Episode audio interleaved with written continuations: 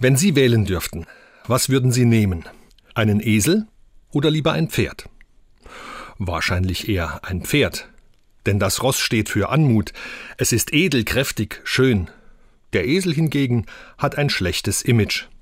Er ist störrisch, nur ein Lastenträger und im Volksmund wird er sogar als dumm bezeichnet.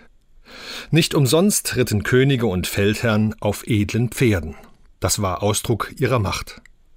Vor meinem geistigen Auge sehe ich Napoleon, den Kaiser der Franzosen, auf seinem Zweibrücker Hengst Fayum.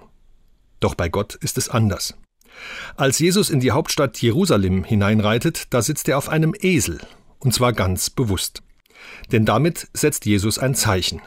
Man kann ihn als den guten, milden und gerechten König erkennen, der dem Volk verheißen ist. Ein König, der den Menschen dient, statt sie zu unterdrücken, auszupressen und zu beherrschen. Könige als Alleinherrscher sind in unserem Kulturkreis abgeschafft. Moderne Herrscher sind keine absolutistischen Könige mehr und werden auf Zeit gewählt. Könige haben meist nur noch rein repräsentative Funktion.